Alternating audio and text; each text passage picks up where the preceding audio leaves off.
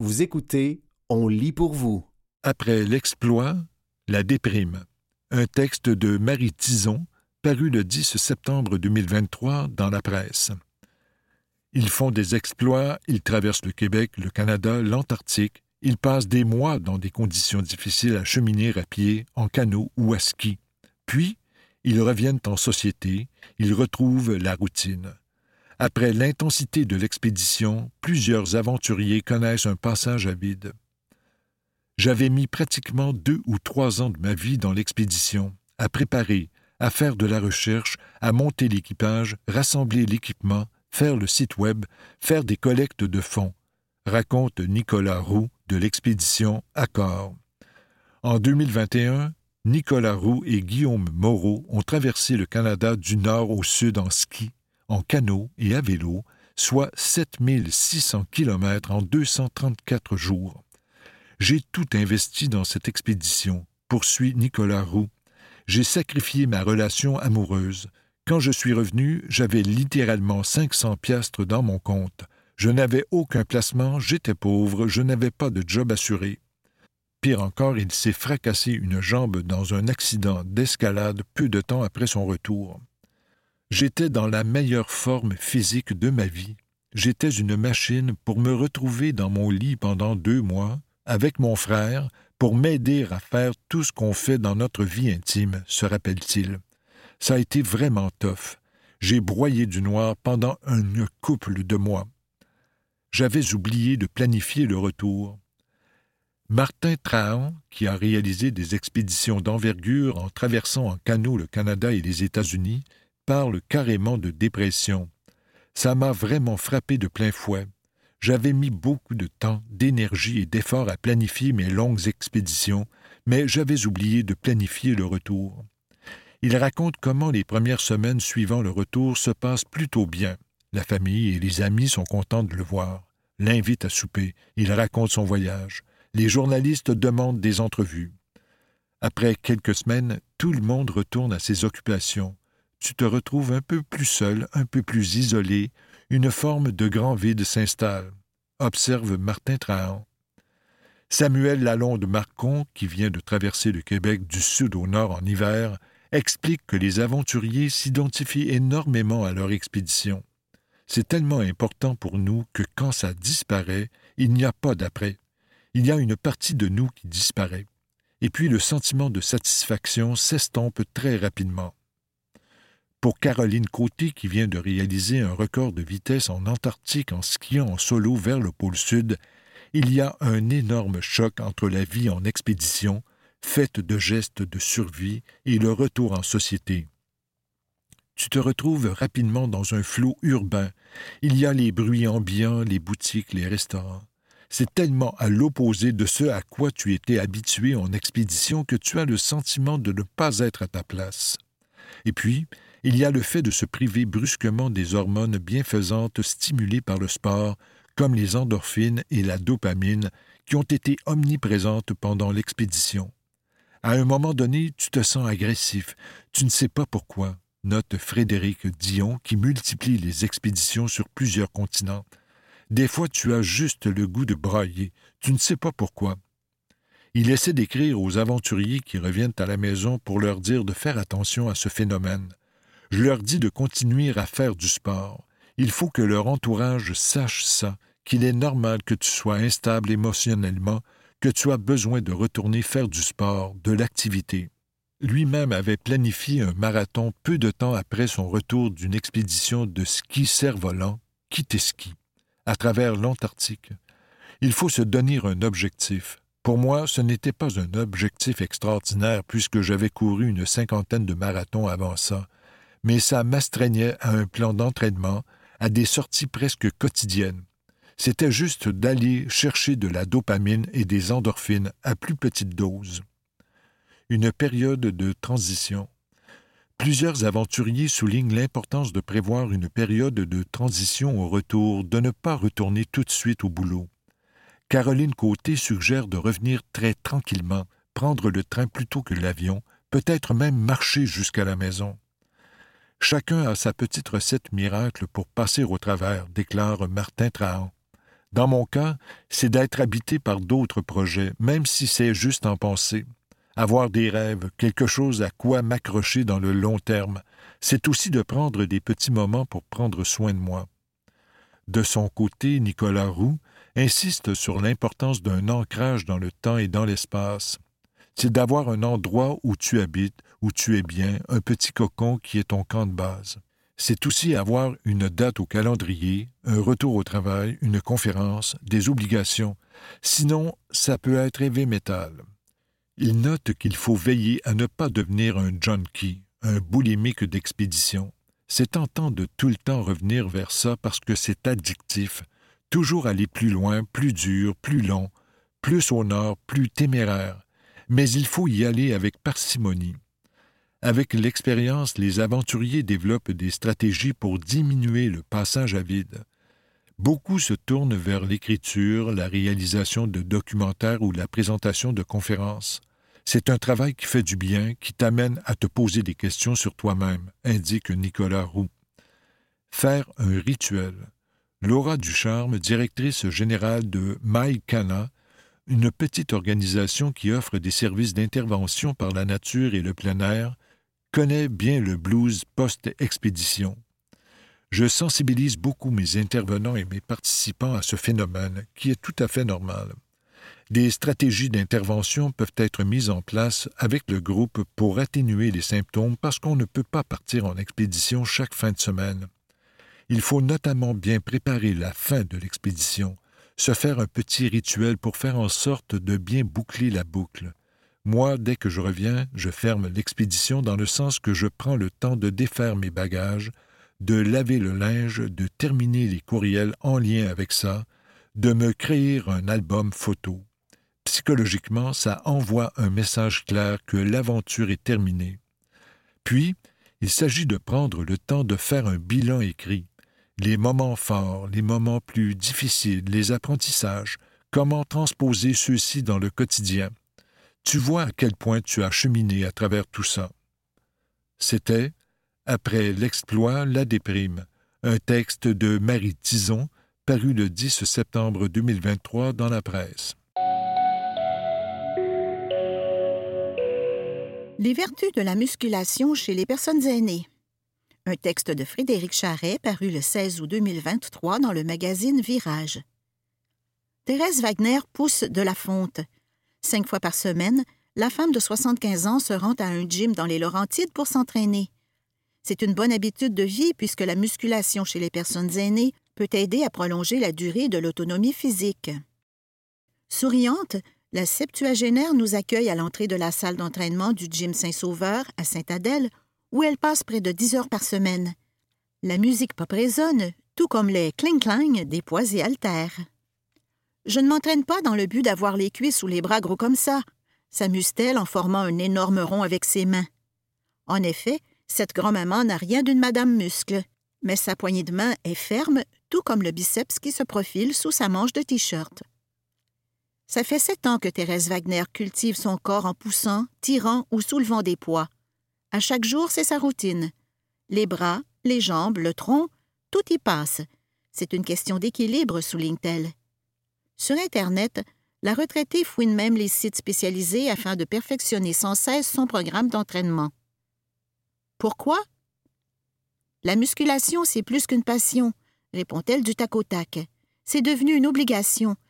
Si j'arrête une ou deux semaines, je suis moins en forme. Je le ressens tout de suite. La musculation chez les personnes aînées, c'est hyper important. Thérèse Wagner, c'est l'exception. Chez les 60 ans et plus, Six personnes sur dix ne font pas ou trop peu d'activité physique, explique Mylène Aubertin-Le Heudre, professeure au département des sciences de l'activité physique de l'UCAM. En ce qui concerne la musculation, la proportion serait beaucoup plus faible. Il y a une peur. Beaucoup de gens se disent Moi, des exercices dans une salle de gym avec des machines, ça ne m'intéresse pas. Pourtant, à partir de 55 ou 60 ans, les hommes et les femmes commencent à perdre de la masse et de la force musculaire. S'ils n'y remédient pas, cette diminution risque de miner une foule d'activités quotidiennes. Quand vous vous déplacez, en traversant une rue par exemple, il vous faut de la force et de la masse musculaire. Si vous ne les maintenez pas par de la musculation, vous allez graduellement perdre votre autonomie physique. Si vous estimez que cet argument ne fait pas le poids, l'expert ajoute que vous aurez aussi besoin de votre force et de vos muscles pour vous maintenir en équilibre. Un laisser-aller pourrait être lourd de conséquences. Pensez aux chutes, l'une des causes majeures d'hospitalisation et de décès chez les personnes aînées. Tout ça, c'est bon pour le corps, mais qu'en est-il de la tête? Quand vous contractez vos muscles, il y a des mécanismes qui envoient des messages à votre cerveau. Ça aide à maintenir une certaine santé cognitive, fait valoir la chercheuse. Un peu, c'est mieux que rien du tout. Si l'exemple de Thérèse Wagner est inspirant, il ne doit pas devenir intimidant. Il faut toujours se dire qu'un peu, c'est déjà mieux que rien, martèle Mylène Aubertin-Leheudre. Il ne faut pas vous dire que vous devez aller au centre d'entraînement cinq fois par semaine pour garder votre santé. Vous allez d'abord commencer modestement, puis vous allez augmenter graduellement votre routine. La recommandation actuelle, c'est d'en faire au moins deux fois par semaine, puis d'effectuer des exercices d'intensité, de l'aérobie modérée au moins trois fois par semaine. L'expert insiste, il n'est jamais trop tard. Vous pouvez avoir 78 ans et vous dire que vous vous prenez en main en vous remettant en activité physique. Vous pouvez en faire chez vous avec peu ou pas de matériel. Vous pouvez utiliser votre corps, des poids libres ou même des boîtes de conserve et des bouteilles d'eau. En exemple, elle suggère de prendre une chaise et de la placer le dos contre un mur. On feint alors de s'asseoir sans réellement poser les fesses. Puis hop, on se relève avant de se baisser de nouveau. En cas de fatigue, on prend une pause puis on recommence. On augmente ensuite le nombre de répétitions. Écouter son corps. Connaître et respecter ses limites sont des conditions essentielles à la réussite de son entraînement, confirme Thérèse Wagner. Je suis en contrôle de mon corps. Si je suis moins en forme, je baisse les poids. L'année dernière, j'ai persisté à m'entraîner lorsque je n'aurais pas dû et je me suis blessée à un bras. Ça m'a appris à faire plus attention. Quand on se sent fatigué, il faut s'arrêter. Un jour, concède-t-elle, son corps ne lui permettra plus d'augmenter la charge des poids. Il l'obligera même à la réduire. Mais dans son esprit, pas question d'arrêter. Je vais m'entraîner quand même jusqu'à ce que je sois dans ma tombe. Consultez un professionnel de la santé si vous souhaitez amorcer un programme d'entraînement et que vous avez des questions par rapport aux fréquences et au type d'activité physique qui vous conviennent le mieux. C'était Les vertus de la musculation chez les personnes aînées, un texte de Frédéric Charret, paru le 16 août 2023 dans le magazine Virage.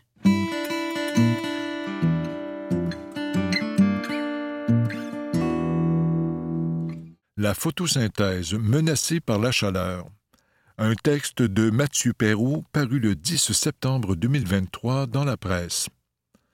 La chaleur donne soif aux plantes, c'est bien connu.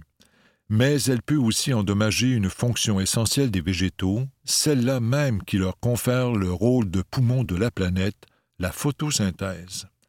De plus en plus, les feuilles des forêts tropicales dépassent une température où la photosynthèse n'est plus possible, selon une nouvelle étude parue dans la revue Nature. On peut parler de feuilles mortes carrément, a expliqué en téléconférence de presse l'auteur principal de l'étude, Chris Doughty, de la Northern Arizona University. Elle ne retrouve plus la capacité de photosynthèse. Actuellement, une feuille sur dix mille a dépassé cette température de 46,7 degrés centigrades dans les forêts amazoniennes, australiennes et de Porto Rico mais si on atteint un seuil de 3,9 degrés centigrades de plus qu'à l'ère pré-industrielle, il va y avoir une mort massive des feuilles tropicales. À l'UCAM, Christian Messier, spécialiste de la photosynthèse et de la croissance des arbres, estime qu'il s'agit d'une étude importante. On parle beaucoup d'arbres morts à cause du feu ou de la sécheresse, mais les arbres peuvent aussi mourir de chaleur même s'ils ne manquent pas d'eau, dit M. Messier. Dans les villes, on a déjà des températures de 4 degrés centigrades supérieures à la moyenne. Personnellement, je vois de plus en plus de cimes d'arbres mortes à Montréal. C'est peut-être à cause de cela. Variable d'un arbre à l'autre. L'étude de Nature modélise l'effet de la température sur la photosynthèse chez des milliers d'espèces d'arbres, mais elle doit pour ce faire utiliser des constantes qui ne reflètent pas exactement la réalité. Nous n'incorporons pas, par exemple, l'effet de la mortalité des feuilles sur la température des autres feuilles, dit Greg Goldsmith de l'Université Chapman en Californie, autre auteur de l'étude de Nature. Autre simplification, la température critique, técrite, soit la température où les protéines responsables de la photosynthèse sont irrémédiablement endommagées, est considérée comme uniforme. Or, en pratique, la técrite varie beaucoup, selon Sean Michalets, biologiste de l'Université de la Colombie-Britannique dont les travaux sont cités dans l'étude de Nature.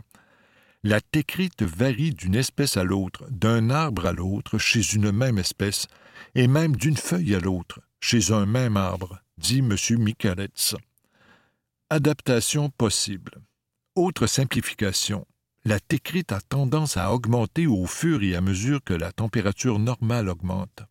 On va avoir des feuilles dans un même arbre qui, d'une année à l'autre, ont une técrite plus élevée il reste à savoir si cette adaptation sera possible si la température augmente trop rapidement, ou si les coups de chaleur, les fameux dômes de chaleur, feront mourir tellement d'arbres que l'adaptation des feuilles à des températures plus élevées sera enrayée. On prévoit notamment que d'ici la fin de l'année, les dômes de chaleur seront trois fois plus fréquents et longs dans l'ouest du Canada. L'ABC de la photosynthèse.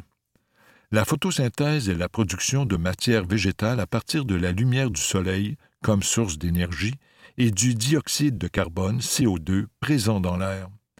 La réaction permet à la plante de grandir et relâche de l'oxygène. Les plantes capables de photosynthèse retirent de l'air le CO2, un important gaz à effet de serre, GES, et forment ainsi un puits de carbone qui atténue les changements climatiques causés par les émissions de GES d'origine humaine.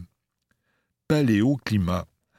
Quand la Terre avait un taux de CO2 atmosphérique plus élevé, lors des périodes plus chaudes, la croissance des forêts était plus importante. Par exemple, à l'époque des dinosaures, il y a 100 millions d'années, il y avait 5 à 10 fois plus de CO2 dans l'atmosphère et la température sur Terre était supérieure de 5 à 10 degrés centigrades par rapport à maintenant. N'est-ce pas en contradiction avec les résultats de l'étude de Nature? a demandé une journaliste lors de la téléconférence de presse. Il est possible qu'à terme, la croissance des forêts soit plus importante que maintenant, mais que les changements de température actuels soient plus rapides que la capacité d'adaptation de la température décrite, a dit M. Doughty. Une chose est sûre, les modèles climatiques actuels n'incorporent pas vraiment la mortalité liée à la técrite. En revanche, les modèles climatiques tiennent compte d'une autre réaction de la photosynthèse à la chaleur, selon M. Michalets. L'efficacité de la photosynthèse augmente avec la chaleur, puis atteint un pic un peu en dessous de 30 degrés centigrades. Après, elle devient moins efficace, sans qu'il y ait des dommages irréversibles à la feuille. Il semble que les feuilles s'adaptent aussi au niveau de ce pic d'efficacité de la photosynthèse qui survient à des températures plus élevées qu'avant, ajoute M. Michalets. Les stomates. Les stomates, comme celui de cette feuille d'un plant de tomate vu ci-dessus au microscope électronique, sont des orifices qui permettent les échanges gazeux entre la feuille et l'atmosphère. L'une des raisons pour lesquelles la photosynthèse commence à devenir moins efficace quand il fait plus chaud est le rôle des stomates. Il s'agit de portions des plantes où se produisent les échanges gazeux entre la feuille et l'atmosphère. Quand il fait plus chaud, les stomates aident à diminuer la température de la feuille en relâchant de la vapeur d'eau. Mais quand il manque d'eau, les stomates se ferment pour la conserver. Alors, la température de la feuille augmente.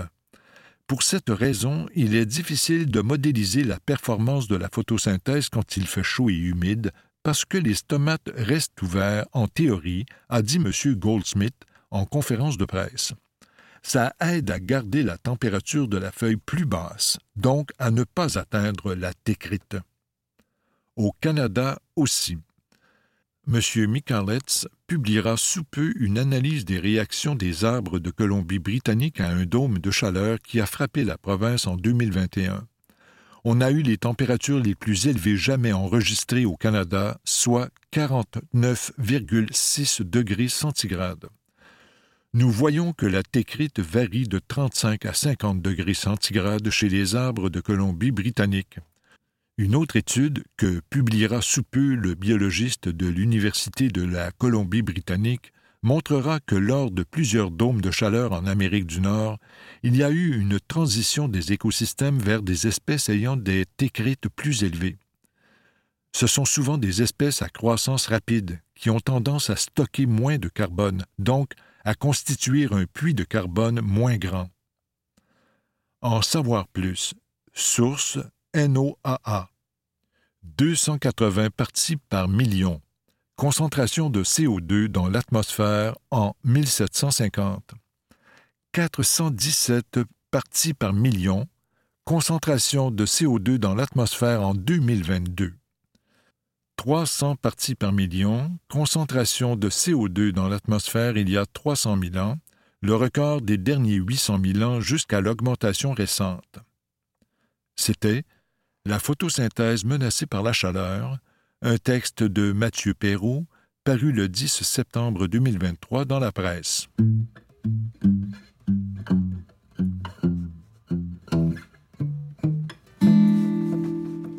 La côte adriatique, des paysages d'exception.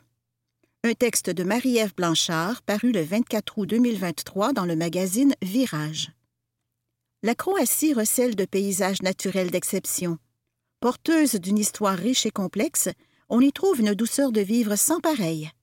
Embarquons pour une croisière dans la région littorale de la Dalmatie au gré de la côte adriatique, avec escale dans quelques îles pittoresques et un passage époustouflant dans les splendeurs des bouches de Kotor au Monténégro.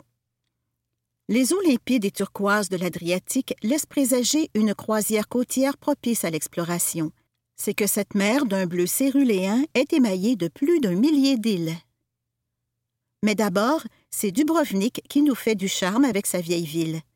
D'emblée, le monastère des Dominicains, avec sa jolie cour d'orangers, la cathédrale et le palais du recteur, qui abrite désormais le musée d'histoire, s'avèrent incontournables.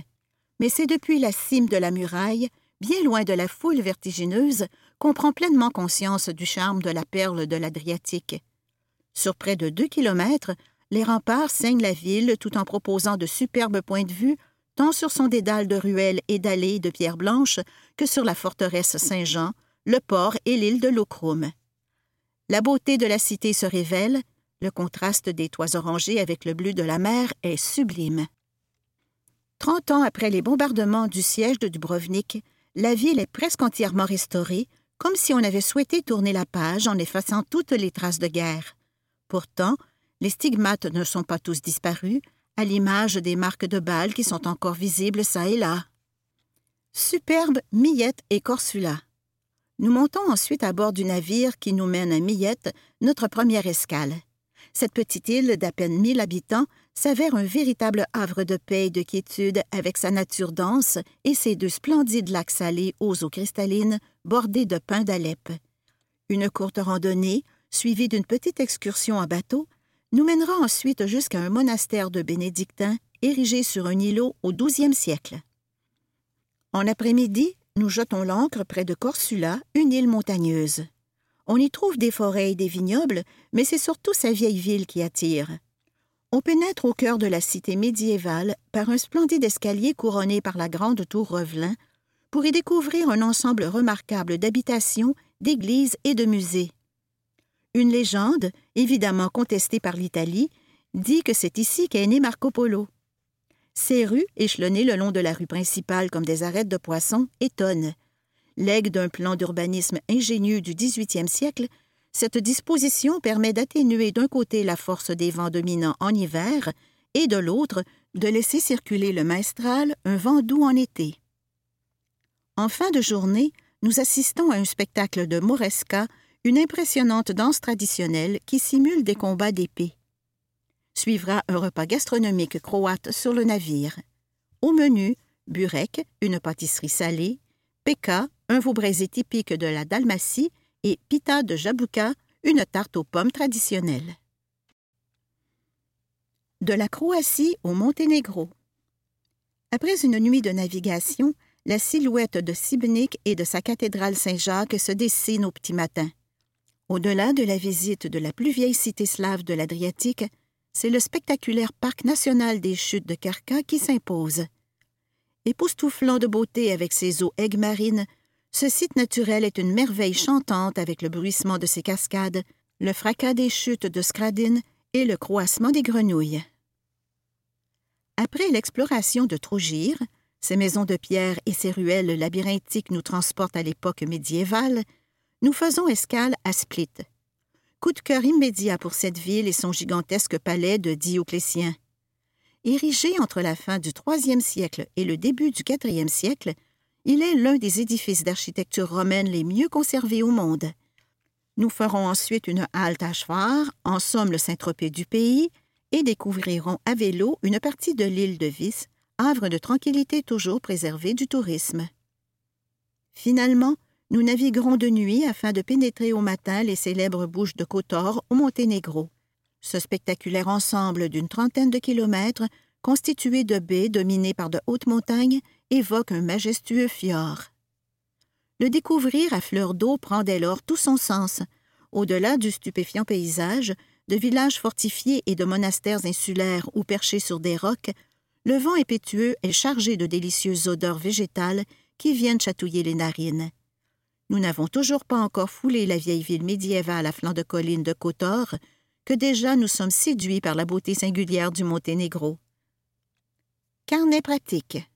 La croisière a été effectuée sur le MV Label de l'Adriatique, navire intimiste de quatre ponts et 99 cabines. Il peut accueillir 197 passagers. La langue principale à bord est le français. L'itinéraire de huit jours comprend des escales à Millet, Corsula, Sibnik, Trogir, Split, Var, Vis et Kotor, Monténégro. Le départ et le retour se font à Dubrovnik. Cette croisière est offerte entre avril et octobre chaque année. L'euro est la monnaie de la Croatie depuis janvier 2023. Pour en savoir plus, Croisi Europe, c r o i s e r o p e.com. Marie-Ève Blanchard était l'invitée du croisiériste Croisi Europe. C'était La côte adriatique, des paysages d'exception. Un texte de Marie-Ève Blanchard paru le 24 août 2023 dans le magazine Virage.